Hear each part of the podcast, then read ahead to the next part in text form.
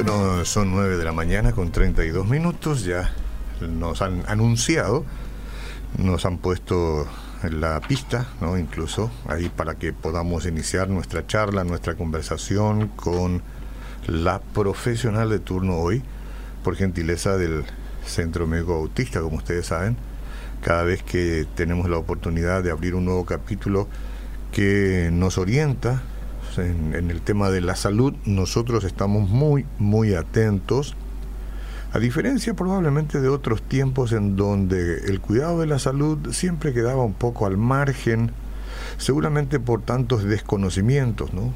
que muchas veces no sabemos qué conocer, eh, entender un poco cómo funcionan las cosas y cómo debemos ser previsores, nos ayuda mucho en la calidad de vida. Hoy por hoy la gente está siempre muy atenta, por eso estoy seguro que tenemos estadio lleno hoy.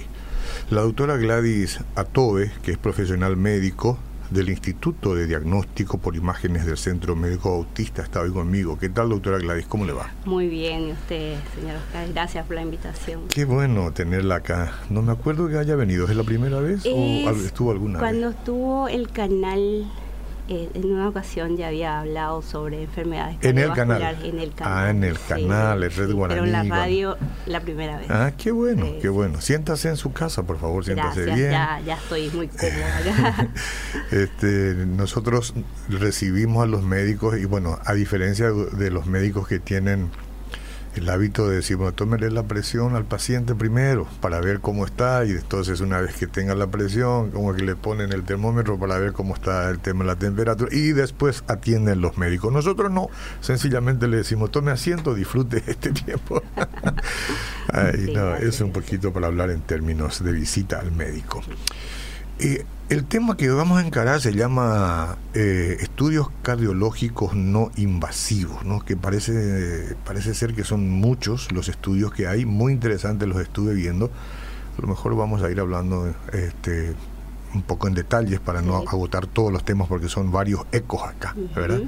Pero en líneas generales, ¿qué son los estudios este, no invasivos, los cardiológicos? Bueno, así como dice el término, no invasivos, o sea que no son cruentos, ¿verdad? Claro son estudios que generalmente eh, están más a mano.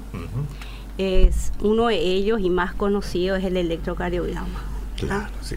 Y un estudio, eh, un chequeo cardiovascular, básicamente consiste en esos estudios no invasivos. No invasivos, claro. O sea que comenzamos con un electrocardiograma, después vamos a un ecocardiograma y después a una prueba de esfuerzo, que es la eh, más conocida como ergometría. Si en eso, o sea, que eso consiste en el chequeo básico. El chequeo básico. chequeo básico. Hoy día que tenemos tan a mano todos los estudios, es, eh, o sea que en cualquier centro de cierta referencia hay o sea que eh, contamos con eso. Especialmente el, electrocardiograma. El, electrocardiograma es una necesidad imperiosa en cualquier centro. Lo ideal es que todas las APS, que todos tengan. Hoy día inclusive hay una red de, captación, o sea que un médico de, de APS envía el electro, la, el trazado a, un referente y va. Si hablamos del electrocardiograma, para hablar un poco de, uno de, los estudios. ¿Qué es lo que muestra el electrocardiograma? Eh, ¿Muestra aquí hay un desorden, hay que hacer otros estudios o, habla a las claras de qué es lo que está sucediendo al paciente? Así mismo. O sea que el electrocardiograma es, consiste en captar ciertas ondas emitidas del corazón y es o sea que ya podemos detectar algunas cosas. Si hay un preinfarto, por digamos, ya, Sí, sí, inclusive hoy día, para ir de un no invasivo a un invasivo con un electrocardiograma, eh, por ejemplo, llega un paciente con un dolor torácico, se, se recepciona en alguna urgencia, si el paciente tiene un trastorno que nosotros eh, le, llamamos un supradesnivel del, del ST, que es un segmento del corazón, sin preámbulos. Ya no, hoy día ya no se, ni se utiliza, antes se utilizaba marcadores eh, cardíacos, por ejemplo, troponina y otras enzimas cardíacas. Hoy día ya ni eso. Con un electrocardiograma intraolor que, que detecte esa, ese trazado anormal, directo va a cateterismo. A cateterismo. Así mismo. Tal es así que hay muchas cosas que se pueden detectar en un electrocardiograma. Se puede detectar trastorno del ritmo, se pueden detectar eh, agrandamiento de cavidades, ¿verdad? Y, o sea que es, es por ahí se empieza. Se ocurre que, que, precisa ¿no? de un cateterismo. Eh, el paciente, no sé, estará o no en condición de decir mm. sí quiero que me lo hagan o no quiero que me lo hagan. o ¿Cómo es? Eso, eso ya es sin, inconsulto, inconsulto. O sea que yo médico recibo un paciente en esas condiciones, o sea que yo tengo pocas horas para actuar. Ya. Que le decimos golden hour, o sea que hay pocas horas inclusive si yo no corro, si yo no voy avanzando barreras, esto llego tarde. ¿Usted no necesita autorización de nadie? Generalmente, como es un método invasivo, sí. Ah, o sea que lo, ideal es que sí tengamos. Pero, si el paciente está inconsciente, está solo no está y te no está nadie, de repente va, porque la vida es lo primero. Entonces es un método muy fiable para eh, toma de medidas en ese caso. ¿Qué hace el catéter? El catéter eh, tiene dos funciones, diagnóstica, pero en este caso de un infarto es también, digamos, va, el catéter se introduce y abre, es para abrir la ah, arteria ocluida a sí mismo. es, eh, puede ser con angioplastia, que es solamente con ciertas sustancias para, para limpiar, digamos, la zona, o con stent, que es un, dispositivo que se introduce dentro de la arteria coronaria. Este ahí estamos hablando de, de, la parte ya invasiva, de la cardiología.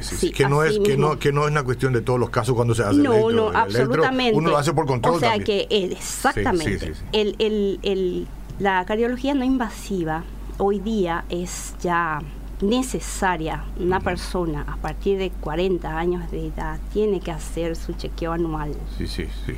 En ese chequeo anual, el chequeo completo cardiovascular incluye electro, eco y ergometría. Ecocardiograma y ergometría.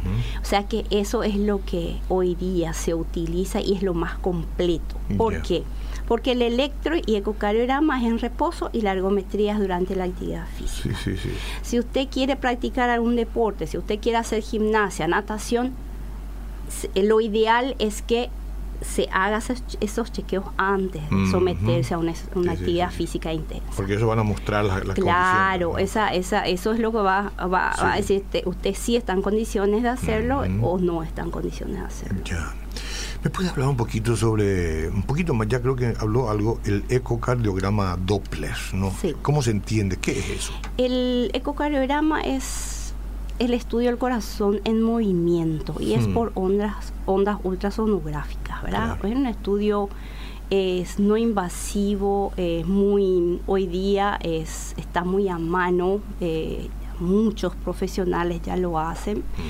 Y, es, revelador? Y es revelador, absolutamente, porque ah, vos ves el, el, corazón en su función, mire, mire, sí, en movimiento. ¿Te lo muestran o solamente ver profesional? No, puedes mirar la pantalla. hay, pacientes, que te preguntan, ese es mi corazón, ah, sí. bueno, es como cuando van a hacer el papá y, qué, y es eso, qué es eso que se mueve. hay mucha gente y generalmente los jóvenes cuando van preguntan bastante, ¿qué es eso que se está moviendo ahí? ¿Qué significa eso? ¿Y qué es eso, eso, eso que se, el color? Porque es se ve toda la dinámica, la funcionalidad, o sea que no solamente la parte anatómica del corazón. Es yo creo que uno de los inventos más extraordinarios porque es entrar dentro del corazón sin abrir tórax. Es increíble. Y ahí es cuando te dicen que tenés un corazón agrandado o no, Ahí se puede ver. Sí. La cavidad, si está agrandada, si no está, si está crecido el músculo, que es el corazón ese del, del hipertenso, que cuando músculo que trabaja más, crece. Entonces se puede detectar si está hinchadito, si está crecido ese músculo, se pueden ver las válvulas, se puede inclusive es detectar los flujos dentro, ¿verdad? Las velocidades de flujo, porque las velocidades de flujo también te indican si hay alguna anormalidad, ¿verdad? Estructuralmente, si hay enfermedades congénitas. O sea que es un estudio base para partir de allí es un estudio más, pues yo te estaba, por hacer esa pregunta de los ignorantes, ¿verdad? ¿Para qué mm. quiero saber si mi músculo está crecido, por ejemplo? Mm, mm. ¿Qué, voy a lograr con saber? Me dice, sí, tu músculo acá está crecido, está trabajando más. ¿Para qué quiero saber? ¿Cuál, ¿Tiene alguna solución? Claro, porque ahí yo, yo sé la causa, o sea que tengo que investigar la causa, qué es lo que provoca ese crecimiento. Claro un, y hay que detenerlo, hay que detenerlo. Pero en muchas ocasiones, por ejemplo, un paciente no se conocía hipertenso. Mm. Va a un chequeo, generalmente esas personas van como obligadas. Por ejemplo, se va a operar y el médico tratante cirujano le pide un chequeo. Sí, sí, sí. Cardiovascular prequirúrgico, famoso chequeo prequirúrgico. Y allí pasa Mm. vemos que el corazón está agrandado. Había sido que esa persona hacía hace rato picos hipertensivos y no se conocía hipertenso. No se conocía, por porque, era asintomático. Porque era asintomático. Y eh, hoy día se sabe que todas las enfermedades eh, crónicas como la diabetes, hipertensión, dislipidemia son hereditarias. Y a partir de cierta edad ya va apareciendo, aparece en algún momento. Es cierto. Y entonces generalmente me, me, dicen, pero yo nunca tuve, siempre tuve la presión baja. Pero llega un momento en que si tenés algo en los genes que te predispone a eso, aparece, empieza a aparecer y no necesariamente o todas las veces son sintomáticas. Ah, qué interesante lo que Entonces, me está diciendo. con el chequeo eso se puede detectar. Sí, sí, porque yo siempre, este, como diríamos, eh, me mando un poco la parte, entre comillas, porque tengo presión eh, baja, porque nunca me subió la presión, a diferencia de mis hermanos, ¿verdad? que siempre tienen un poco disparando para arriba. Entonces tampoco no es ninguna garantía. Hay que hacerse el ecodoppler para saber cuál es la condición. Claro, o sea que para eso es el chequeo. el, chequeo justamente para prevenir y poder tratar a tiempo una patología incipiente o asintomática. Porque una vez que se vuelve asintomática, muchas veces ya es tarde. Sí, pues sí, pues sí. Pues. Entonces, eso es la prevención.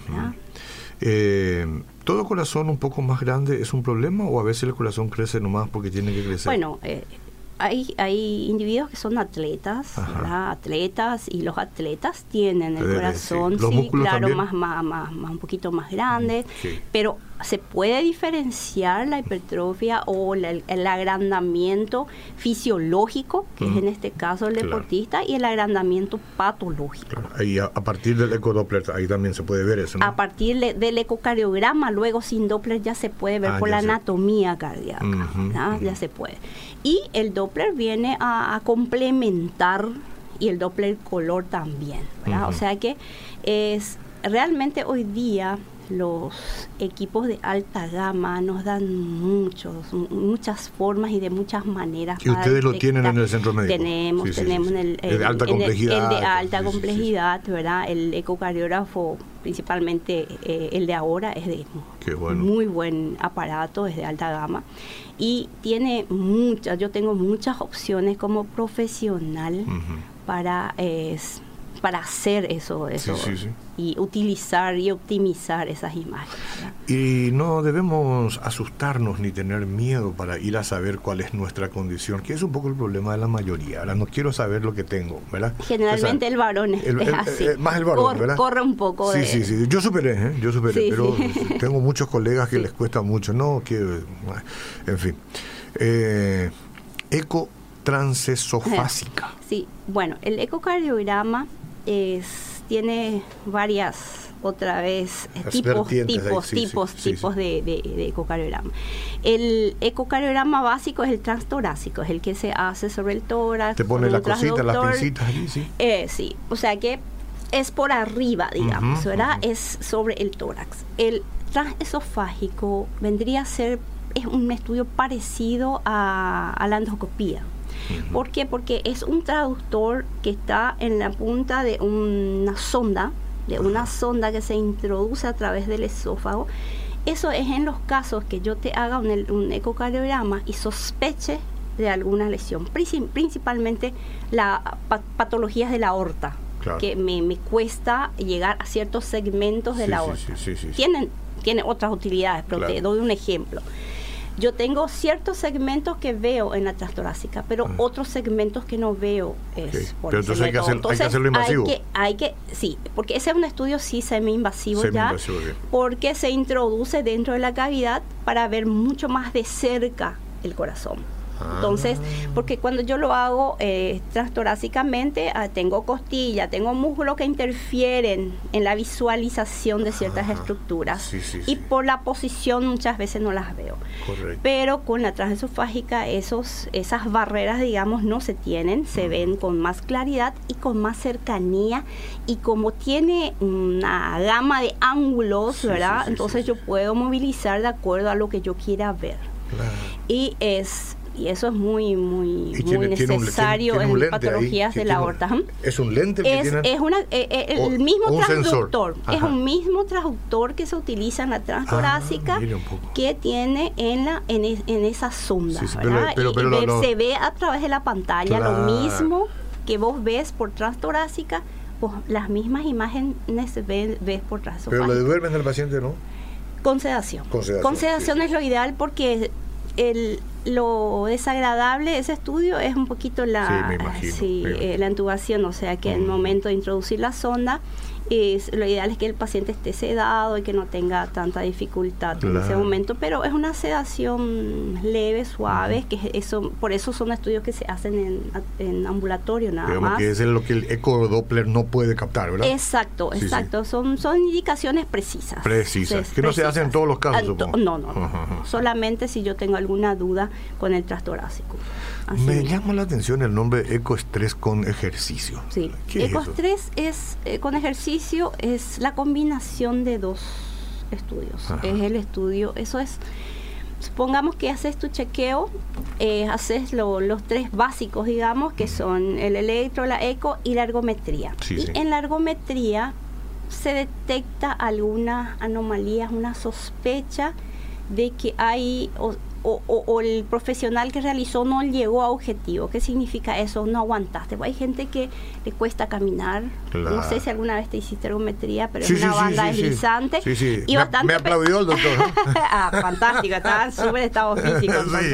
pero pero eh, en muchas ocasiones eh, no, no, no, se tiene ese estado físico de llegar a objetivo o en otros casos hay eh, trazados de la, durante el estudio ergométrico que dan o, se sospecha de algún problema coronario. Entonces, este estudio viene a, complementar lo que la ergo detectó. Entonces se combina la ecocardiografía con la ergometría. Se, se, se, le, se hace una ecocardiografía pre-ejercicio, se le induce a la caminata, así como la ergometría, y se hace otra eco post-ejercicio. Porque es es más, digamos, es específico para detectar trastorno de la motilidad o la funcionalidad cardíaca. Y, complementa, digamos, la ergometría. Lo que yo no miré en la ergometría es si está conectado a alguna computadora o algo así. ¿Está? Está, son ah. trazados, sí. No es una cuestión que, te, mide la resistencia no, no, no, no, no, no, no, es, eh, te, te, colocan electrodos, ¿verdad? Y van eh, a través de un, de un ordenador, sí, sí. va apareciendo el trazado durante toda tu actividad dura, eh, sobre la cinta. Sí, sí. ¿Cuántos minutos y posteriormente, más o menos depende, entre 6 a 12 minutos. Para los que no conocen, la ergometría es subir en una caminadora. Así una caminadora mismo, es una cinta deslizante que se hace. Esa es la ideal, ¿verdad? Porque están antes se usaban mucho las bicicletas eh, ergométricas, pero mucha gente le dificulta la pedaleada, porque a veces un poco pesadito. Una vez subí una bicicleta. Es más fisiológica, digamos. Una vez subí una bicicleta de spinning, casi me morí. Ay, tremendo, es tremendo. Entonces es más, más, digamos, no sé si fácil, pero más fisiológico para la persona caminar que estar pedaleando. No, pero yo, yo quise ir a algún gimnasio y pensé que era fácil la cosa, ¿verdad? Y me metí primerito eso. No, la ergometría tiene sus dificultades, al menos si uno no está entrenado tiene sus dificultades. Qué interesante, este, qué bendición, ¿no? Tener Eh, primero, todos los conocimientos que adquieren los profesionales científicos, los médicos después, eh, los implementos ¿no? de alta gama, de, primera generación con que cuentan, porque así da gusto trabajar, supongo, ¿verdad? Ustedes sacan un resultado mucho mejor, mucho mejor que en cualquier lugar. Otro otros dos estudios muy importantes que no son invasivos que está, tenemos también en, el centro médico es el Holter, ¿verdad? El Holter de 24 horas, que son un dispositivo que es el paciente lleva a la casa. Mide la presión. 24 horas. Hay el dispositivo que mide la presión, es que se llama MAPA, sí, monitoreo ambulatorio de la presión, ¿verdad? Es ese también mide la presión durante 24 horas y vos llevas el aparato por el por el brazo y cada 30 minutos te mide la presión. Entonces se registra durante 24 horas tu presión. Ahí, ahí vas sabiendo. Ahí vas, vas a saber, porque es muy importante tu presión de durante la noche.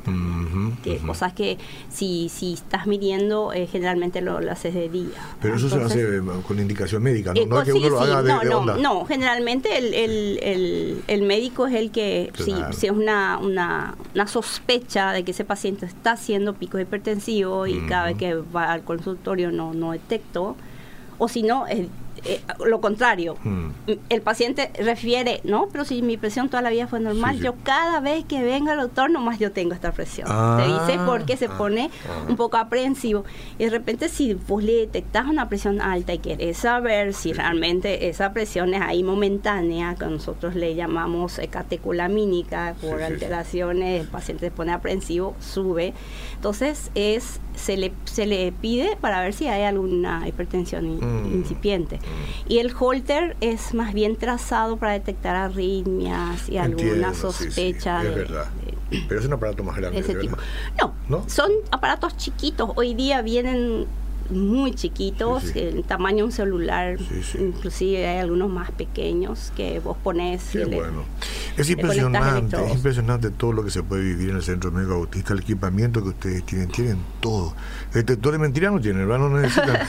a veces hace falta, pero bueno, estamos, estamos, estamos bien equipados. Está muy bien. Eco Doppler de carótidas. eso, me gusta. Me gusta porque me parece muy fácil, no fácil, que te pasen algo acá y en, las carótidas, ¿cómo es? Es, es un valor prognóstico muy importante ese estudio porque es la carótida, es como sabemos, son arterias, ¿verdad? Mm. Que son arterias de cuello que a través de ellas va y se, irriga el cerebro. Ok, ok. Y el espesor de la pared de la carótida es un equivalente, digamos, prognóstico con relación a lo que tiene tu coronaria. Okay. Porque tu coronaria hay métodos invasivos que nosotros no tenemos, por lo menos en el centro médico no tenemos, se llama eh, IBUS, le dicen que es un ah. dispositivo que se introduce dentro, pero es invasivo. El, Doppler de carótidas no es invasivo, es mm. como una ecografía de la Que te pasan una, un, mouse es, acá. es, es, el mismo transductor que se utiliza para, para, para la, la tiroides, mm. para la ecografía mamaria, es el mismo transductor es por afuera, es con gel, o sea que el paciente no siente nada, es indoloro, no tiene ningún, eh, eh, digamos, problema de irradiación porque son ondas, eh, es ultrasonido. Entonces, un estudio relativamente rápido, ¿verdad? Y que te, inclusive vos ves si hay placas, si no hay placas ateromatosas, porque si hay placas, sabemos el, lado izquierdo, ¿verdad? no, de, ambos lados, de ambos lados. Eh, si hay placas, eso hay que tratar porque son las causas de los ya conocidos ACV isquémicos. Mm, porque esas placas, si no se tratan, es, van, embolizan, ¿verdad? Ah, migran y se instalan en la circulación cerebral. hace un taponamiento, digamos, y causa isquemia en la zona, no irriga. Entonces está taponado. y claro, es muy importante porque es te da la eh, la pota de cómo está tu, el resto de Pero con respecto a la dilatación, de, la dilatación, digamos, las arterias, no pretenderemos que una persona de 60 a 65 años eh, no, tenga alguna clase de dilatación. O, sea que dilatación no, pero algún engrosamiento intimal que le decimos nosotros, alguna alteración arterial sí, ¿verdad? Porque que la elasticidad de las arterias a medida que pasan los años se va disminuyendo, ¿verdad? Las arterias se, tornan más rígidas, sí, sí, sí. Y, y también está también, o sea, que empiezan a engrosarse algunas, pero tienen sus límites, o sea que hasta dónde es digamos, normal, entre comillas, en cierta edad ese engrosamiento y a partir de cuánto no lo es. Todo eso se sabe. Sí, sí, sí. yo, me hice una vez, me hice una vez eso y me preguntó el profesional, mm. ¿y por qué le, recetaron esto? mío? Mm. No, en realidad mm. fue la insistencia de mi hija, le dije. yo pienso porque le extrañó a él. No, yo pienso que eso es parte del chequeo. Desde mi punto de vista, forma parte del chequeo. No necesariamente. Hay gente, o sea, que se pide en caso de mareos, que es lo más frecuente, ¿verdad? O un antecedente, una sospecha de accidente isquémico transitorio o la paciente el paciente tuvo un desmayo entonces en esos casos se suele pedir pero desde mi punto de vista, yo pienso que debe formar parte de tu chequeo. Me parece muy lógico, me parece muy lógico. Además, mucha gente querrá, ¿verdad? Así eh, mismo. Mucha gente querrá. Así mismo, y, claro. ¿Arritmia supra es peligroso? Así cortito. Arritmia Dependiendo del, tipo de arritmia, sí. Hay, hay supras que son peligrosas. Supras aisladas, no tanto, ¿verdad? pero hay arritmias supras que sí tiene que tener cuidado, como la fibrilación auricular u otras. Sí, 33 mm. años tengo, siempre tengo palpitaciones fuertes, mi presión baja y alto. Ya me hice eco Doppler, no me salió nada, dijo el doctor que es por los nervios. Eso siempre es más fácil. Se puede, o sea que las supraauriculares generalmente tienen un componente eh, emotivo, ¿verdad? Pero hay que hay que siempre descartar, está bien que ya se haya hecho todos los estudios. No sé si este es su área, 86 años, tiene líquido en el pulmón, ¿cuál es el tratamiento? Ah, ¿Mm? líquido pulmonar, o sea, que quiere decir muchas cosas, o sea, que hay que hacerse ver. Si hay líquido en los pulmones, tiene que hacerse ver sí o Es una cosa delicada, ¿sí? Sí, sí. Mi hijo le salió en la eco que tenía un falso tendón cerca del corazón y tenía que volver a hacer la eco. Hace cuatro años de eso. ¿Qué me recomienda? Eh, no, eh, el falso tendón en el corazón es una variante normal. Pero de todas formas hay que ver si es solamente eso. Ya, ya, siempre. Buenos días, eh, doctora. Yo me hice todos los estudios habido por haber por una arritmia y ahora estoy esperando un estudio electrofisiológico. Lo que quería saber es si es peligroso el procedimiento. Es un estudio invasivo, ¿verdad? Como todos los estudios invasivos tienen su riesgo, pero es como hacerte un cateterismo, es la misma, más o menos, un procedimiento semejante, solamente que es un estudio donde eh, se va, eh, se introduce dentro de la cavidad cardíaca y se estudia eh, de dónde procede esa, ese, digamos, es como es un cablecito, lo que se busca es dónde está la alteración eléctrica que está causando ese problema. Entonces es un, estudio invasivo, sí. El hecho de que sea un estudio invasivo no quiere decir siempre que sea molestoso. No, no, que sea peligroso tampoco. o sea que tiene sus riesgos, pero hoy día eh, nuestros profesionales tienen ya una experiencia basta y, y que yo sepa, ¿no? las veces que me he hecho un estudio invasivo... Eh, sí, algún... A veces hay ocasiones que se tienen alteraciones de la presión, alteraciones de esto, aquello, pero son controlables. Bueno, eh, una consulta a la doctora, si es que la parte psicológica puede afectar tu cuerpo, por ejemplo, no puedo caminar mucho tiempo, tres cuadras es lo máximo que puedo caminar, pero luego debo esperar unos minutos para luego volver a caminar. La doctora me dijo que es solo problema psicológico. Bueno, yo no sé si problema psicológico le va a alterar una, o sea, que le va a dificultar una caminata, pero sí hay muchas personas que tienen intolerancia al ejercicio. Ajá. Y es causa de una gran cantidad de consultas cardiológicas, porque caminan y se cansan. Y cuanto menos caminas, más te vas a cansar. O sea que hay que insistir. Claro, o sea que, pero es de, hay que empezar de una forma gradual. Yo siempre le digo a mis pacientes, comenzar con 10 minutos al día por una semana. Y cada semana vas aumentando 5 minutos. Por ejemplo, una semana 10 minutos, la segunda semana 15 minutos, la tercera 20 minutos. hasta que llegue a una hora de caminata al día, que es lo ideal. Si no podés todos los días, por lo menos tres veces por semana. Porque la persona que no está eh, por eso el, test de esfuerzo le, es imposible para muchos porque y inclusive eh, para muchos que estamos acostumbrados a tener una cierta actividad diaria pero es, es necesario moverse. el ser humano nació para moverse y esa, esa, Ese, ese cansancio es una intolerancia. La, la doctora le habrá dicho eso porque después del chequeo completo. Claro, claro. No, creo que lo haya dicho así.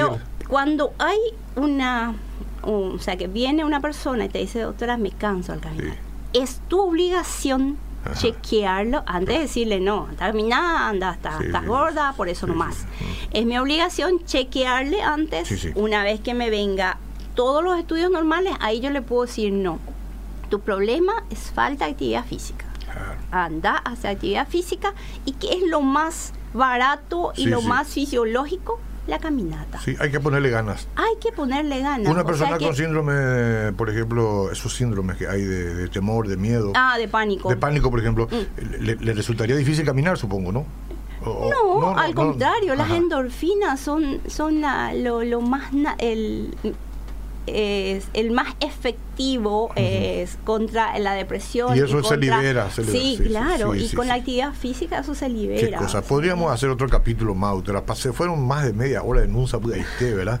Este, díganle por favor que le envíen de vuelta la próxima semana, aquí a poquito y seguimos charlando de estos temas, porque usted sabe mucho, además proyecta este proyecta todo lo que significa hoy por hoy el Centro Médico Autista en materia de profesionales y eh, de todo lo que ha innovado, ¿no? Para que los equipamientos sean completos, entonces todos se sientan muy bien atendidos. Por la calidad de los profesionales, ¿verdad? Pero también por todos los equipos que eh, significa, ¿no? Lo que, lo que ahora suma ahí en el centro médico.